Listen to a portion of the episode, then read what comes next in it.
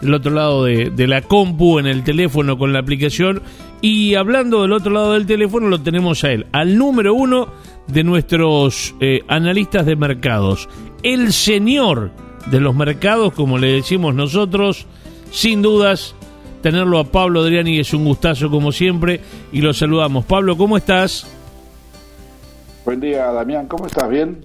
Muy bien, y bueno, obviamente este, esperando escucharte con atención, sabemos que tenés una, una jornada muy apretada, una agenda muy apretada para, para este día, este martes, así que si te parece, vamos al hueso como te gusta.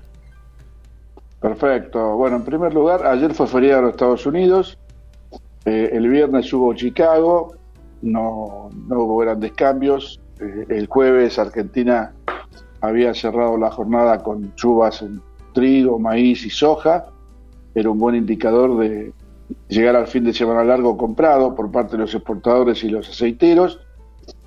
Y hoy me encuentro con un Chicago que baja 16 puntos en maíz, son 5 dólares más o menos, 10 puntos en trigo, 3 dólares y medio, y 22 puntos en soja, que son prácticamente casi 7 dólares.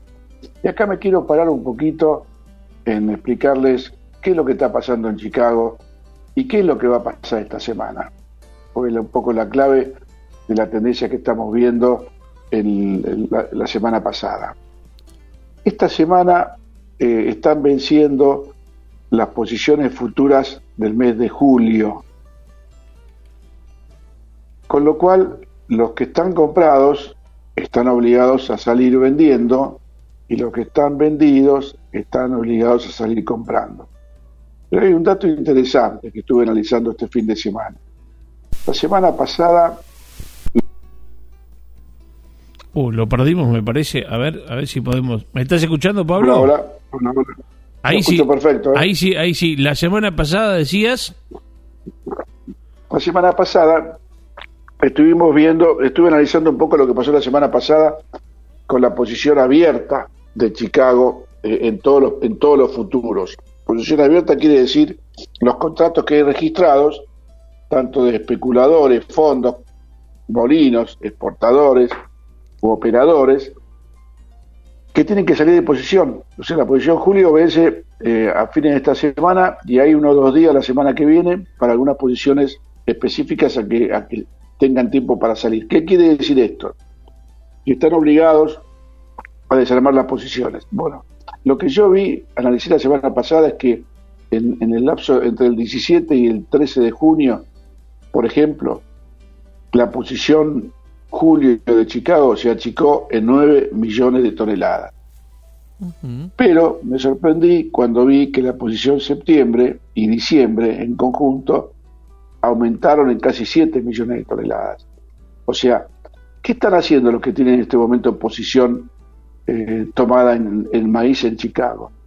Están saliendo el julio obligados, porque tienen que desarmar la posición, pero están entrando de vuelta comprados en la posición septiembre y la posición diciembre. La posición diciembre tiene 66 millones de contratos.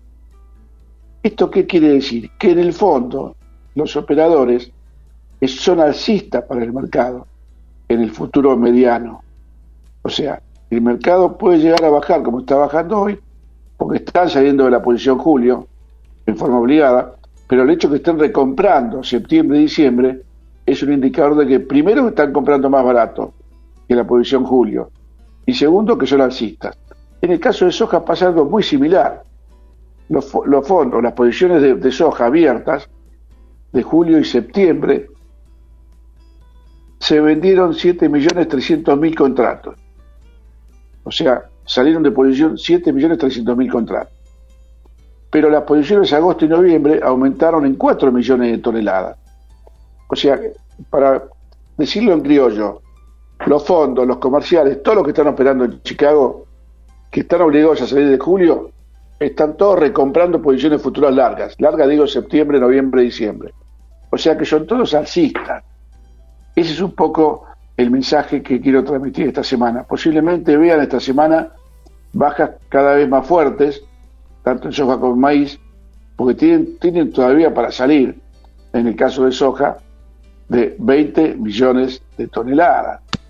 Y en el caso del maíz, de 37 millones de toneladas, que son las posiciones abiertas de julio. Como te darás cuenta, eso va a tener impacto en los mercados.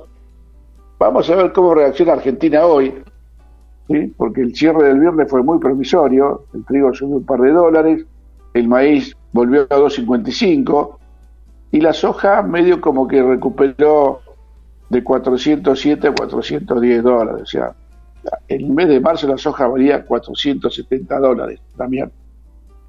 Y hoy hay 22 millones de toneladas de soja sin vender. O sea que el mercado perdió 60 dólares. O sea que los productores perdieron de su bolsillo 1.300 millones de dólares. Bien, bien, bárbaro. Eh, aprovecho y te robo dos minutos más, Pablo.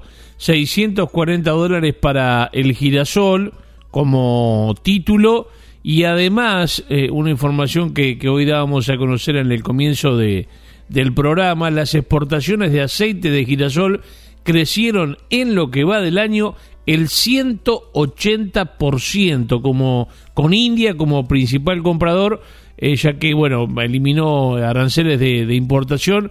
Esto sin dudas es un gran aporte nuevamente a la economía argentina. Sí, sin lugar a dudas. El girasol eh, estaba, el año pasado se exportaron 600.000 toneladas de Argentina este año se proyecta que se exporten 800.000 toneladas de aceite de girasol. Todo, un número muy importante. Y el mercado de aceites está firme en el corto, que es ahora, pero está bearish, como decimos, bajista en el largo, que es noviembre y diciembre. O sea, el, alerta que yo estoy tratando de volcar al mercado es que todos los aceites, palma, colza, eh, girasol y soja, tienen un inverse es decir, una caída entre las posiciones spot disponible y las posiciones futuras, llamémosle noviembre-diciembre del 2022. Una caída importante, ¿eh? o sea, entre 200 y 300 dólares por tonelada bajan los aceites a nivel mundial. Ese puede ser tal vez la punta bajista del mercado para eh, lo que resta del semestre, digamos pero el mercado está muy, pero muy, digamos, eh, luchado entre los compradores que necesitan comprar un millón de toneladas de girasol de acá a diciembre y los productores que están sentados arriba. O sea, que hay una pulseada, siempre la vemos todos los años, y yo me inclino que puede llegar a haber cierta resistencia a la baja del mercado, porque los 640 de la pizarra o de lo que fuera y cuando vos vas con lote firme, son fácilmente mejorables y eso lo sabe bien el productor. Yo le doy, como un consejo, digamos, de, consultoría online, que yo arriba de 700 dólares el girasol lo estaría vendiendo y, la miraría con simpatía, ¿no? Sí, sobre todo por esta tendencia que, que estás este, manejando, ¿no? Respecto al, al aceite, por ejemplo. Claro, respecto a los aceites a nivel mundial, el aceite de girasol en el nivel particular, y un, y un hecho que va a ocurrir, en algún momento va a ocurrir, cuando Rusia embarque un vapor de trigo ucraniano, un vapor de maíz ucraniano y un vapor de aceite de girasol de Ucrania, el mercado va a entrar en una corriente bajista que no la van a poder parar. Ese es el tema, el, miedo que yo tengo de los mercados. Por eso no hay que especular tanto a la suba en, este tipo de mercados que tienen como, como factor dominante la crisis del Mar Negro.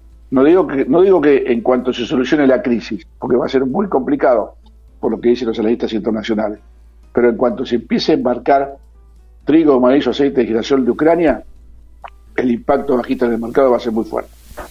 Muy bien, Pablo, como siempre, impecable. Un gustazo arrancar la, la semana oficialmente con vos.